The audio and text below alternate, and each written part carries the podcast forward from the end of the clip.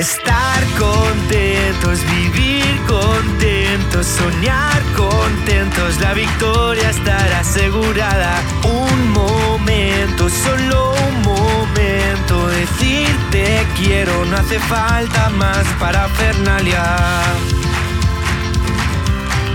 No hace falta, no hace falta más para Fernalia. Hey, bienvenidos, bienvenidos seamos todos a este podcast que se titula Sin Parafernalia. Es el primer podcast que estamos grabando para todos vosotros. Y bueno, pues el que os está hablando, que es un seguidor de todos vosotros, eh, se llama Pepe. Yo soy Pepe, tengo 46 años, tengo cinco hijos maravillosos y soy viudo. Tengo ya a mi mujer esperándome en el cielo. Y bueno, además de estar yo aquí, pues eh, no estoy solo, evidentemente, tengo a mucha, bueno, varias personas a mi, a, mi, a mi alrededor. Y el que va a compartir hoy conmigo los micrófonos es el padre Juan Cerrato, que lo tengo aquí a, a mi derecha. Así que le voy a dar paso al padre Juan Cerrato para que se presente él mismo. Gracias, Pepe. Pues nada, como dice Pepe, soy eh, padre Juan Cerrato, o como dicen en la parroquia donde estoy, Father Jaycee. Eh, soy párroco en Arroyo Molinos, al sur de Madrid, diócesis de Getafe, en una parroquia que se llama Asunción de Nuestra Señora, en honor a la Virgen María. Y aquí nos ha embaucado aquí el Señor, a Pepe y a mí, en esta aventura, pues para acercaros un poquito más a Dios, de una manera distinta, más amena, y abiertos a todo lo que nos podáis aportar para crecer en nuestra amistad con el Señor. Hay una frase de Juan Pablo II que a mí me ayuda mucho y es que dice, la vida con Jesucristo es una aventura. Y, yo añado una cosita más, una aventura apasionante. Así que él nos ha embacado aquí, así que vamos a ver qué nos deparará, ¿no?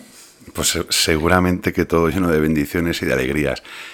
Ciertamente es lo que nosotros pretendemos con, este podcast. ¿eh? Eh, el padre Juan pues nos irá, nos, va a ir contando, nos va a ir informando y aclarando determinados puntos. Yo voy a hacer paso un poquito a que sepáis cuál es em, la dinámica, la dinámica del podcast. La, dinámica que, pretendemos es em, explicar siempre temas del Señor, temas del Señor, temas de cómo actúa el Señor en, nuestras vidas, mm, qué sentido, si tiene sentido o no tiene sentido el sufrimiento bajo una perspectiva cristiana, que creemos que sí, y por eso está aquí el Padre Juan. Em, luego también daremos paso a, preguntas y habrá preguntas y respuestas acerca de los temas que tratemos. Antes de las preguntas, aparte del tema de actualidad que nos toque ese día, eh, también iremos viendo pues, diferentes aspectos litúrgicos, ¿no? Dependiendo del año, del momento del año litúrgico que estemos, también explicaremos, ¿no? Diferentes aspectos que nos puedan ayudar a profundizar también, ¿no? En esa relación con el Señor. Ciertamente, y eso es lo que pues, nos va a enriquecer a todos, ¿no? A vosotros que lo escucháis y a nosotros que, que, desde aquí pues, intentamos, intentamos ver cuáles son los temas que además os pueden, os pueden ser más relevantes. Os decía también lo de las preguntas y respuestas porque os daremos unas direcciones tanto de correo como de Instagram donde podréis escribirnos, podréis escribir las preguntas que tenéis y desde aquí pues se aclararán. Dime, Padre Juan. ¿Cómo me conoces? Eh? Aquí sabes que iba a decir algo. Si alguien está buscando una explicación del Evangelio del Domingo, este no es el lugar. Aquí no vamos a meternos eh, en esa tarea. Hay ya grandes podcasts que hablan del Evangelio del Domingo, lo hablan muy bien, lo explican fenomenal. Así que eh, buscar esos podcasts donde pues, el cura de Toledo, eh, hay otros sacerdotes ahí que lo explican de una manera pues, muy cercana, muy amena, muy sencilla. Aquí nosotros vamos a ser otros temas, pues de una manera eso, más, más sencilla para que os sintáis a gusto escuchando este ratito y con viviendo un poco los signos de los tiempos que nos toca vivir y el momento litúrgico ¿no? que el Señor nos depara cada día. Bueno, esto es como soñar en grande, Padre Juan. Hombre, por supuesto es el lema de la parroquia, sueña en grande. Parroquia pues, Molino, sueña en grande. Sueña en grande. Y bueno, pues esto es lo que ha dicho el Padre Juan. Esto es hablar de Dios, hablar del Señor, como nunca antes lo habíais escuchado. ¿eh? Y os invitamos a, a esto. Y para terminar cuál va a ser la directriz propiamente del podcast, pues deciros también que acabaremos eh, haciendo alguna reseña sobre la vida de algún santo o sobre alguna persona que esté en proceso de beatificación. Pero mm, este es el primer podcast, podréis notar en la voz que estamos un poquito nerviosos, pero aún así, aún así, el Espíritu Santo está con nosotros y nos va a ayudar a transmitir todo esto que queremos. Antes de que sigas, yo es que no me contengo. O sea, tenemos una sintonía tan bonita, una canción tan bonita que nos acompaña, de ahí nuestro nombre del podcast. Sí, es cierto. Eh, gracias a Javier Portela que nos ha cedido el poder ponerlo en nuestro podcast, que se llama eh, Parafernalia, la canción. La podéis buscar en todas las, eh, pues las, eh, las plataformas, está disponible en todas las plataformas, ahí las podéis buscar. Y animaros a, a que la escuchéis, que la divulgáis. Y como veis es, pues eso, vivir contentos, alegres, soñando en grande, eh, con la alegría del Señor, que eso es lo que nos transmite la, la música, ¿no? Y esta canción, que es que, es que ha vencido, ha vencido. Ciertamente, ha Y vencido. con alegría tenemos que anunciarlo. Y con para mucha eso alegría. estamos aquí. Para eso estamos. Gracias, Javier, por esa canción tan maravillosa. Estar contentos, vivir contentos, soñar contentos, la victoria estará asegurada. Un momento, solo un momento, decirte quiero, no hace falta más para Fernalia. No hace falta, no hace falta más para Fernalia.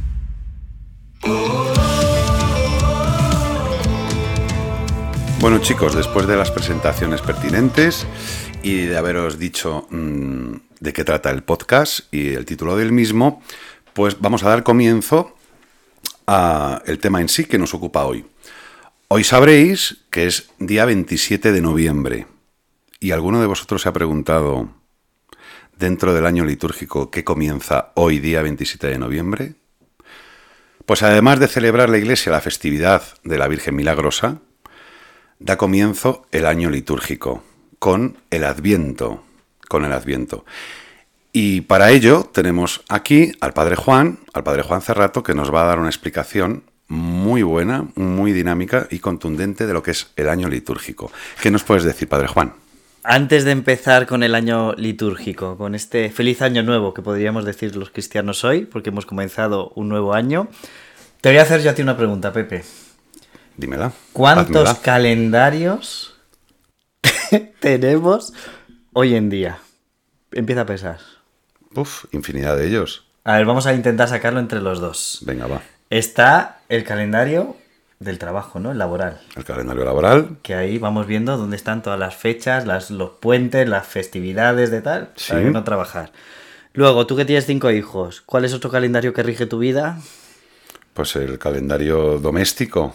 Yo qué sé. El escolar. Ah, bueno, sí, el escolar es que como Que ya hay además, algunos de yo creo que... gran parte de nuestra vida viene regido por ese calendario. Si los niños cierto. tienen cole o no tienen cole. Aparte, hay otros calendarios que no los tenemos tan ubicados porque también son muy importantes. El calendario del contribuyente. Cuando hay que pagar nuestros impuestos a nuestra querida Hacienda, que hay un tiempo determinado y tal. Otro calendario. Qué cierto es. El calendario civil nos dice cuándo comienza el nuevo año, cuándo termina, otro calendario más. Pero es que aparte los cristianos también tenemos nuestro calendario. Ay, déjame que lo diga yo porque lo estás diciendo tú todo. Ay, venga, a ver, a el a ver. calendario litúrgico. Bueno, pero antes del litúrgico hay otro. Que si, bueno, si estamos aquí en esta mesa yo empiezo a sacar. Pastoral. Exacto. Ah, O sea, tenemos todo el año ya recogido en nuestro calendario cuando son las convivencias, cuando son las peregrinaciones, cuando hay grupos, deja de haber grupos. Y esto es, pues ya de aquí hasta junio, hasta el corpus. Está todo, todo ya planificado. y programado. Y programado la parroquia. Y luego las demás parroquias pues harán la suya, su propio calendario. Y ya por último, ¿cuál nos falta? Acabas de decir El calendario litúrgico. el calendario litúrgico, que es el que nos mueve, eh, el que la iglesia nos dice cómo vamos celebrando las fiestas importantes del Señor a lo largo de todo el año, que comienza precisamente hoy, Día 27 de noviembre. día 27 de noviembre. Si habéis ido a misa, si vais a misa o habéis ido a misa, veréis ya la iglesia decorado de morado, de- veréis una corona, la corona de Adviento, y de repente la liturgia de la iglesia cambia. Pero antes de adentrarnos en explicar propiamente lo que es el, el Adviento, sí que me quería detener un poco en explicar la importancia del calendario. Porque hoy, si hoy tú nos hemos dicho feliz año nuevo, pues es que los cristianos hoy nos felicitamos el año, porque hemos comenzado un año nuevo, un ciclo nuevo de lecturas, nos empieza a acompa- a acompañar el ciclo A, Mateo, bienvenido, dejamos a Lucas, ciclo C, y empezamos con Mateo, que nos va a ir acompañando todo este año a descubrir las fiestas, eh, la vida, los aspectos más importantes ¿no? de la vida del Señor a través de este evangelista. Por eso quería compartir contigo eh, un texto de Sacrosantum Concilium y dirás, ¿qué es eso? Bueno, sí. ¿Qué es eso, Padre ¿O Juan? lo sabes? Pues no lo sé y No creo lo que los oyentes a lo mejor tampoco. Pues Sacrosanto Concilio es una constitución dogmática sobre la liturgia del Concilio Vaticano II, Que nos habla pues de toda la liturgia. Entonces, pues vamos a leer en su número 102. La Santa Madre Iglesia considera deber suyo celebrar con un sagrado recuerdo, en días determinados a través del año, la obra salvífica de su divino esposo.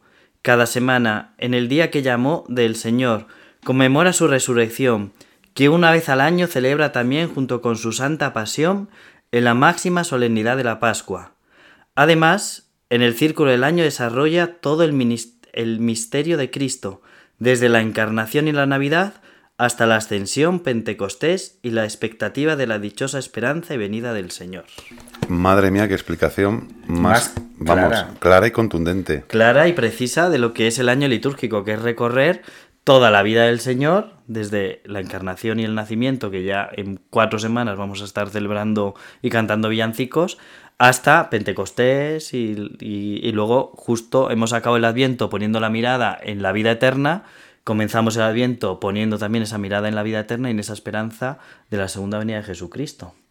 Pero es que en los libros, en el ritmo del calendario litúrgico, encontramos tres momentos. Está el de cada día, está el de cada semana y está el anual, que es lo que nos explica el Sacrosantum Concilium. Primero está el ritmo diario, que ahí nos dice la Iglesia también, porque hay que ir siempre a las fuentes, no es lo que uno opine, deje de opinar, pienso que se tiene que hacer así, no, no. Hay que ir a las fuentes, la Iglesia tiene todo recogido para que como Iglesia universal en cualquier parte del mundo celebremos y vivamos nuestra misma fe. Entonces dicen las normas universales sobre el, el año litúrgico y el calendario. Dice, al- el, ritmo de la celebración diaria. Cada día es santificado por las celebraciones litúrgicas del pueblo de Dios, principalmente por el sacrificio eucarístico y por el oficio divino. Me que- me- es que te estoy ¿Te has quedado escuchando igual y me, me he quedado así como mirando un poquito y pensando y diciendo, ¿esto lo van a entender? ¿Lo van a...? Yo creo Pues que sí. Los el ritmo diario es, viene marcado por la Eucaristía, que es el centro de la vida del cristiano, Sí, y por lo que aquí llama oficio divino. bien. ¿Sabes qué es el oficio divino?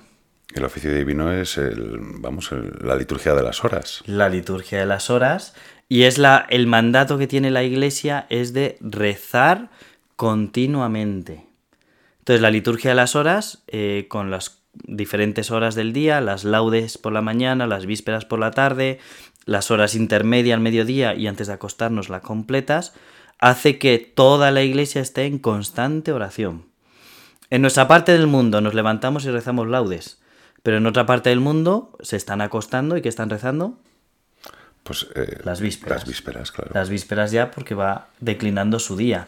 Y así la iglesia está en constante oración. Ora siempre sin interrupción.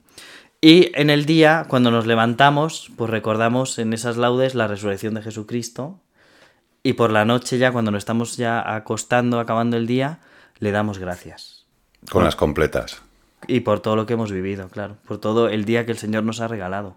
Hacemos un examen de conciencia, examinándonos en el, el día, cómo, cómo lo hemos vivido, si de la mano del Señor o nuestro pecado ahí que se ha hecho presente, y le pedimos esa ayuda al Señor, pues para mejorar al día siguiente. ¿no? Pedimos perdón y le pedimos su ayuda y le damos gracias por todo lo que nos ha vivido.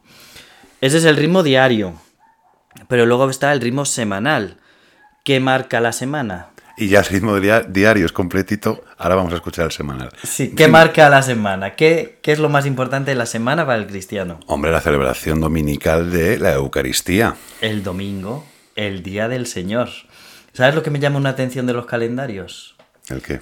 Si tú coges un calendario cristiano, bueno, un calendario que no, que no sea cristiano, ¿cómo empieza su semana? ¿En qué día de la semana? Los lunes, Los lunes. Y si tú coges un calendario cristiano, ¿cuál es el primer día de la semana que aparece? los domingos. El domingo. Porque para nosotros el domingo es el primer día y toda esa semana estamos viviendo de lo que hemos recibido en la palabra de Dios el domingo y del cuerpo de Cristo de ese domingo. Entonces, el centro de ese ritmo semanal es pues el día más importante para nosotros, que es el domingo. Donde da comienzo la semana para el cristiano, como dices. Eso es, y recordamos la resurrección del Señor, el día del Señor, actualizamos siempre su pasión, muerte, resurrección, es pues el día, el día grande. O sea, el domingo tiene que ser descansar en el Señor. Y también hay otros dos días en los cuales no es tanta fiesta, sino es más penitencia. Sobre todo uno de ellos, que es el viernes, la Iglesia siempre ha considerado que es el día de penitencia por excelencia.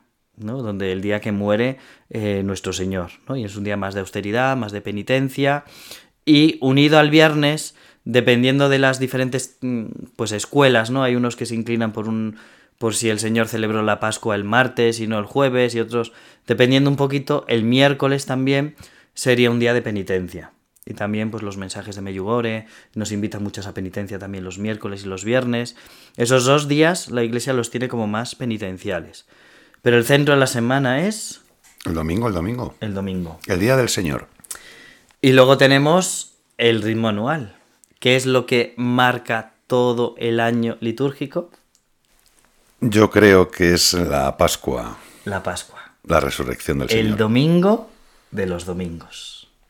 De hecho, el día de Reyes, cuando vayamos a misa, el día de la Epifanía, eh, no recuerdo si es antes o después, creo que es antes del Evangelio, el sacerdote dirá, las fechas de este año son, y empezará la Pascua, tal día, Cuaresma, miércoles de ceniza, tal día, porque el día de la manifestación del Señor se hacen públicas las fiestas importantes que rigen, que es, empieza siempre en la Pascua. Entonces es el anuncio solemne del día sagrado para nosotros, del domingo de los domingos.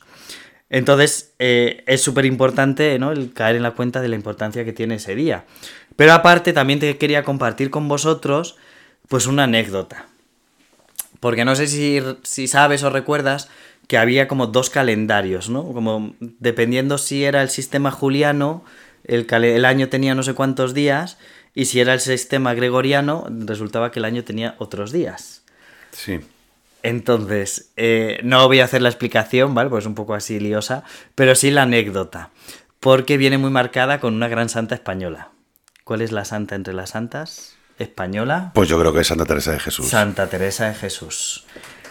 ¿Qué es lo que hizo el Papa Gregorio XIII con el sistema gregoriano? Eliminó 10 días para corregir el sistema juliano, que estaba un poco. que no atinaban.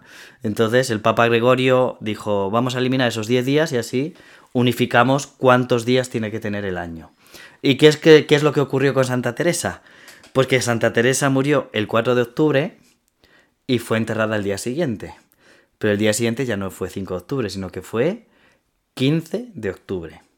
Que justo se celebra, se sigue celebrando el 15 de octubre la fiesta de Santa Teresa el día en que entró pues en la gloria del Señor. Para que nos demos cuenta también un poquito, ¿no? Pues cómo eh, todo nuestro cristianismo ha impregnado también de lo que estamos viviendo hoy, de nuestro calendario civil, de las fiestas que celebramos. Y una curiosidad, ¿no? Como Santa Teresa, eh, pues aparte de ser la santa entre grandes santas de, de España, de nuestro querido país, pues ha pasado también en la historia con esa pequeña anécdota, ¿no? Donde empezó a entrar en vigor el sistema gregoriano y donde quitaron rápidamente esos 10 días y pasó de morir el día 4 a ser enterrada el día 15. Pues padre Juan, esto es una anécdota que yo, yo vamos, personalmente, yo la desconocía totalmente y me parece súper curiosa. O sea, todo tiene un sentido, esto es impresionante.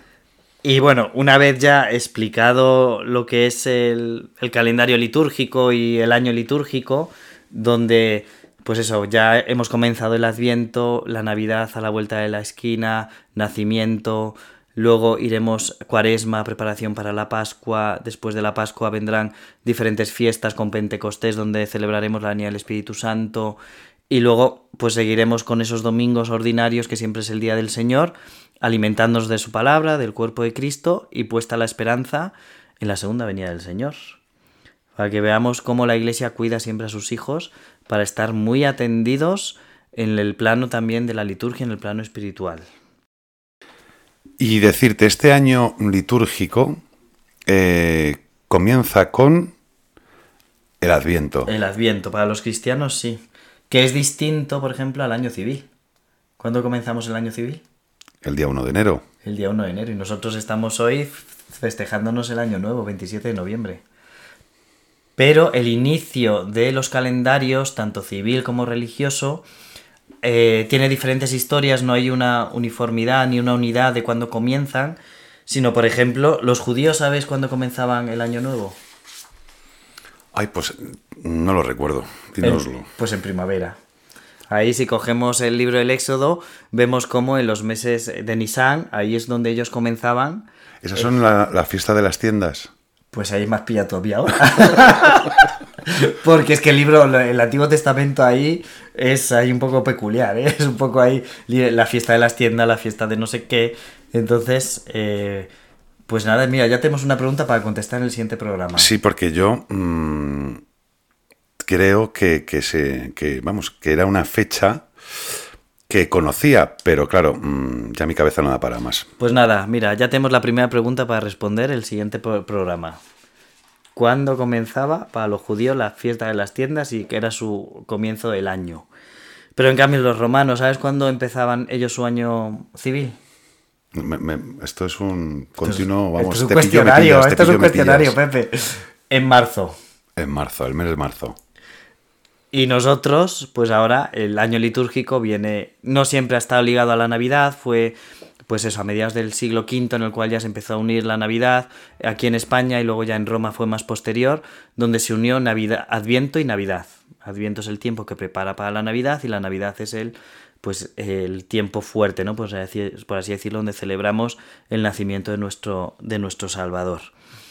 Y con este día, hoy 27 de noviembre, comenzamos nuestro año litúrgico y comenzamos Nuestro el, Adviento. El Adviento. Esto es importantísimo que, que lo tengamos mmm, meridamente claro porque nos enriquece y porque el cristiano yo creo que tiene, bueno, me atrevo a decir que esa pequeña, pequeña, pequeña obligación de saber eh, pues todas las fiestas y que todo ello recibe un nombre que es, que es un kairos, que es un tiempo propicio para ponerse de cara al Señor.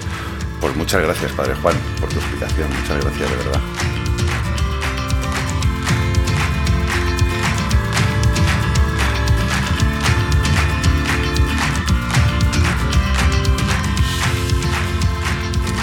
Bien, pues gracias por la explicación que nos has hecho, Padre Juan, acerca del, del, año litúrgico. Y ahora nos ocupa hablar de otro tema, el Adviento. Uy, pero antes, antes del Adviento. Dime. Voy a hacer un reto a todos nuestros oyentes. ¿Qué es? Que cojan su móvil. Uh -huh. vayan, co vayan cogiendo el móvil. Y métanse en calendario. Mira, lo voy a hacer yo también. Coge tu móvil. Métete en el calendario. Sí y métete en la función donde te vienen todos los calendarios que visualizas en tu calendario. Y ahí aparecerán los contactos. Pues si hay cumpleaños, no hay cumpleaños, tal, tal. Cierto. Festivos en España. Calendario laboral. Calendario escolar. Calendario del esposo de la mujer. Calendario pastoral. Diferentes colores para un mismo calendario. ¿verdad? Tenemos que aprender a saber que lo más importante de nuestra vida tiene que ser el Señor. Y que todos estos calendarios se rigen por el principal, que es el calendario litúrgico, donde nos va guiando en nuestra unión con el Señor. Y todo lo demás va en función de Él. Y Él cuidará a nuestra familia, cuidará nuestro trabajo, cuidará a nuestros hijos, cuidará todas nuestras fiestas, pero que el calendario litúrgico marquemos ahí, porque no podemos rayar el móvil, sino el domingo y la Pascua como el domingo de domingos, donde alimentarnos del Señor cada día, donde crecer en nuestra amistad con Él, donde crecer en nuestra amistad en la iglesia, en la parroquia, juntos. Yo me voy a quedar con una frase que has dicho que creo que va a ser la frase del capítulo 1 de este podcast. Poner la mirada en Él. Me ha encantado. Es que sin Él no vamos a ningún lado. Ciertamente. Bueno, pues nada, queridos oyentes, vamos a dar paso ahora a la explicación siguiente, que es, Padre Juan. Pues poniendo nuestra mirada en él, como has dicho, ahora la iglesia nos la pone en el Adviento. Entonces, el Adviento, qué tiempo tan bonito, porque nos antecede a la Navidad. Adviento y Navidad van de la mano Cuaresma y Pascua van de la mano. ¿Vale? Entonces, el Adviento nos prepara, nos va a ir preparando durante estas cuatro semanas a ir preparando nuestro corazón para acoger al Señor. ¿no? que nace, lo vamos a celebrar, que nace en Belén y quiere nacer en nuestra vida para que transforme ¿no? nuestra, nuestra vida. Y con nuestro corazón, en el tiempo de Adviento tiene una peculiaridad también, es que también externamente vamos a ir preparando la Navidad. Porque también vamos a ir montando nuestro Belén, vamos a ir preparándonos para visualizar lo que va a ocurrir en Navidad. Pero antes de la Navidad tenemos estas cuatro semanas donde la Iglesia nos invita a prepararnos, el tiempo del Adviento no es un tiempo penitencial, como puede ser el de la Cuaresma. Eso es lo que te iba a preguntar, porque hay gente que cree que también, al igual que la Cuaresma, es un tiempo penitencial. No, el tiempo del Adviento no es penitencial, es un tiempo de espera, de gozo por el próximo nacimiento de nuestro Salvador. De hecho, en la liturgia, en Cuaresma se suprime el aleluya y el gloria, por ejemplo, y en Adviento se suprime solo el gloria el aleluya, que es el anuncio, la buena noticia, ¿no? En la palabra del Señor, en el Evangelio, eso no se suprime, sino que se sigue cantando porque estamos gozosos y expectantes a la noticia que nos van a traer, ¿no? Los ángeles, os ha nacido una gran alegría, que ha nacido el Salvador en Belén de Judá. Entonces, en esa expectación, el Adviento no es penitencial. Y durante estas cuatro semanas, donde vamos a poner la corona de Adviento no solo en las parroquias, sino también en nuestras casas, cada domingo, que como hemos dicho es el día más importante, iremos encendiendo nuestra velita que nos va a ir diciendo que queda menos, que cada vez queda menos para recibir al Señor y que tenemos que prepararnos. De hecho, eh, el, el Adviento se divide en dos partes. La primera parte, que sería hasta el 17 más o menos, como las dos y media semana, dos primeras semanas de Adviento y un poquito más, nos pone la mirada, la mirada en la segunda venida de Cristo. Eh, cuando vuelva en gloria, en poder, entonces es, eh, todas las lecturas nos, nos, anuncian esa venida, ¿no? Gloriosa, triunfante. Que así es como se ha acabado el año litúrgico, con Cristo Rey en el centro, esa segunda venida, y los domingos anteriores también poniendo nuestro corazón en que Cristo viene y que viene a salvarnos. Entonces el Adviento tiene esos dos momentos. La primera parte es esperar ¿no? esa segunda venida triunfante en gloria en Cristo y luego ya a partir del 17 con la novena ya propia de Navidad el recordar el nacimiento en carne. En la primera parte del Adviento, pues aparece sobre todo, bueno, siempre aparece Isaías, ¿no? Con esos eh, tiempos mesiánicos, ¿no? Las profecías mesiánicas, ¿no? Del Mesías, ¿no? Que nos van a ir acompañando. Aparece Zacarías, aparece Isabel y un, un personaje muy importante del tiempo del Adviento es Juan Bautista, el precursor, ¿no? El que, el que anuncia, ¿no? Que viene, que viene el Señor. Y junto con Juan Bautista, ya más cercana a la Navidad, pues nuestra madre, ¿no? La Virgen, la Virgen María. Los domingos de Adviento, ¿cómo los podemos dividir? Pues mira, el primer domingo de Adviento es como esa vigilancia en la espera del Señor, que viene. ¿Y si viniese ahora el Señor, qué pasaría? Hombre, yo me pondría a votar. No sé si de miedo o de alegría. Hombre, de miedo, ¿no? Que viene el Señor. hombre, ya, pero entiéndeme, yo creo que votaría de alegría. Ciertamente. ya está aquí, ¿no? Entonces es esa vigilancia en de la espera porque no sabemos ni el día ni la hora. Ciertamente.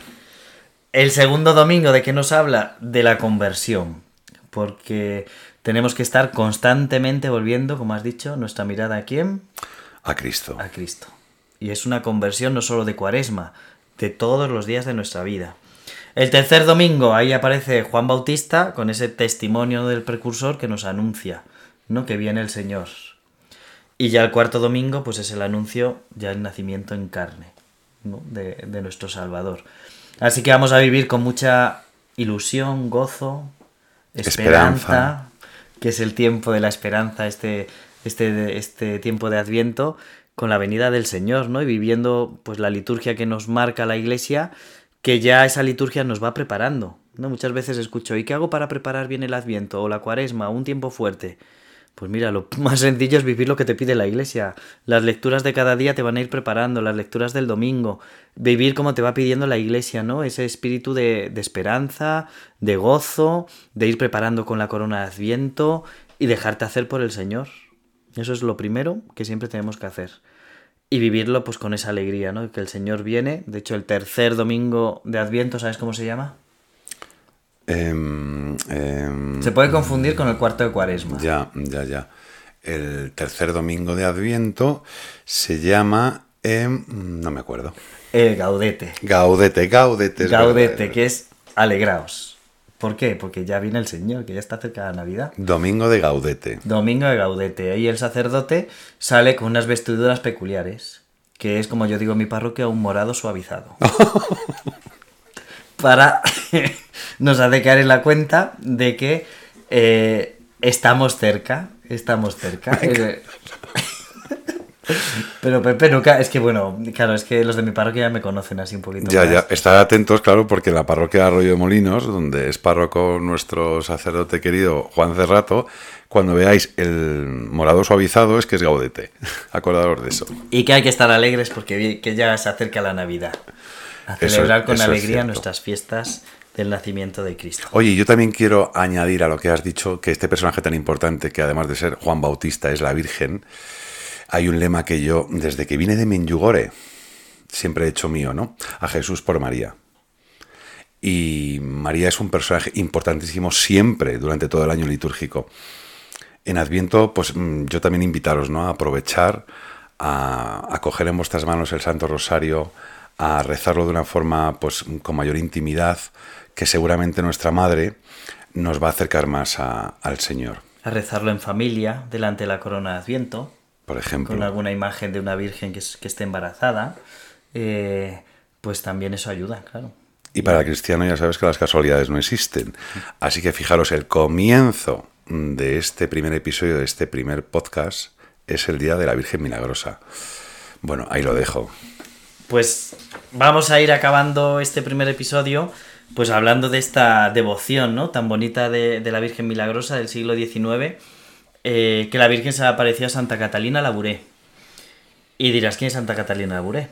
Lo digo. ¿Quién es Santa Catalina Laura, Padre Juan? Pues es una eh, hija de la caridad al cual se le apareció pues la Virgen eh, y le dijo que tenía que, que hacer impresa esta medalla, que aquel que lo llevase y promulgase, o sea, eh, anunciase, ¿no? Llevase esta devoción, pues iba a conceder grandes gracias, ¿no? Eh, la Virgen a través de, de la medalla, ¿no?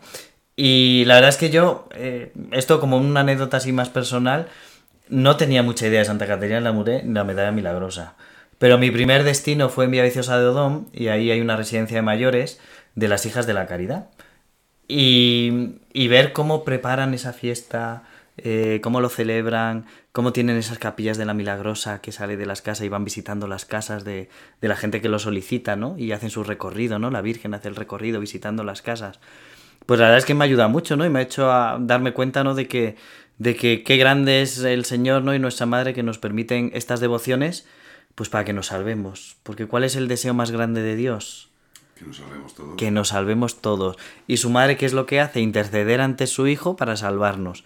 Y nos deja diferentes medios y uno de estos medios es esta medalla. Esta medalla que lo que vio Santa Catalina en, en una de las apariciones que tuvo fue a una mujer muy hermosa, ¿no? Vestida de blanco y lo característico es que de las manos salían unos rayos. Eh, entonces eh, le explicó, y, y de esos rayos también eh, Santa Catalina vio como, como un- una bola, ¿no? Un globo. Entonces la Virgen María le explicó que ese globo que estaba viendo era el mundo y que esos rayos que salían eran las gracias, ¿no? Que ella derrama al mundo. Pero si te das cuenta, eh, si cogéis una imagen, veréis que esos rayos tienen unos picos que acaban en punta y otros picos en punta que van hacia adentro. Porque significa, eh, las que están hacia afuera son gracias que las personas acogen y las que están hacia adentro, la Virgen da esas gracias pero no las acogen. No todo el mundo acoge las gracias que la Virgen María quiere dar y derramar. Entonces eh, vio esa imagen y le dijo a Santa Catalina que había que rezar y extender esta devoción a la Virgen María para que pudiese ella derramar muchas gracias, abundantes gracias, y todos pudiesen acogerla. Y cuando se fue la imagen, lo que vio fue, lo que vio Santa Catalina fue eh, una M y encima de la, la M, ¿no? De María, encima de la M, lo que vio es una cruz.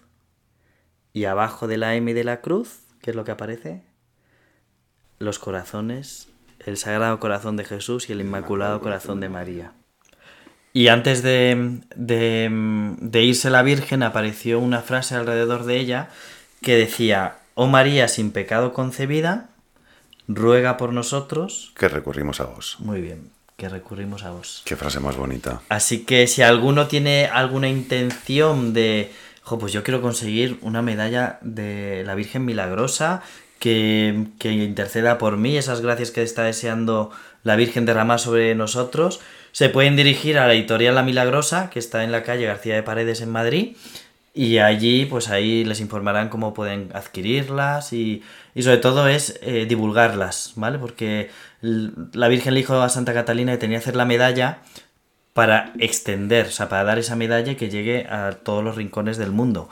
Así que con poquito que hagamos cada uno de nosotros, pues la gracia del Señor se va a extender rápido, rápido, porque como has dicho, la mejor manera de llegar a Jesús es por María. María. Siempre es por María.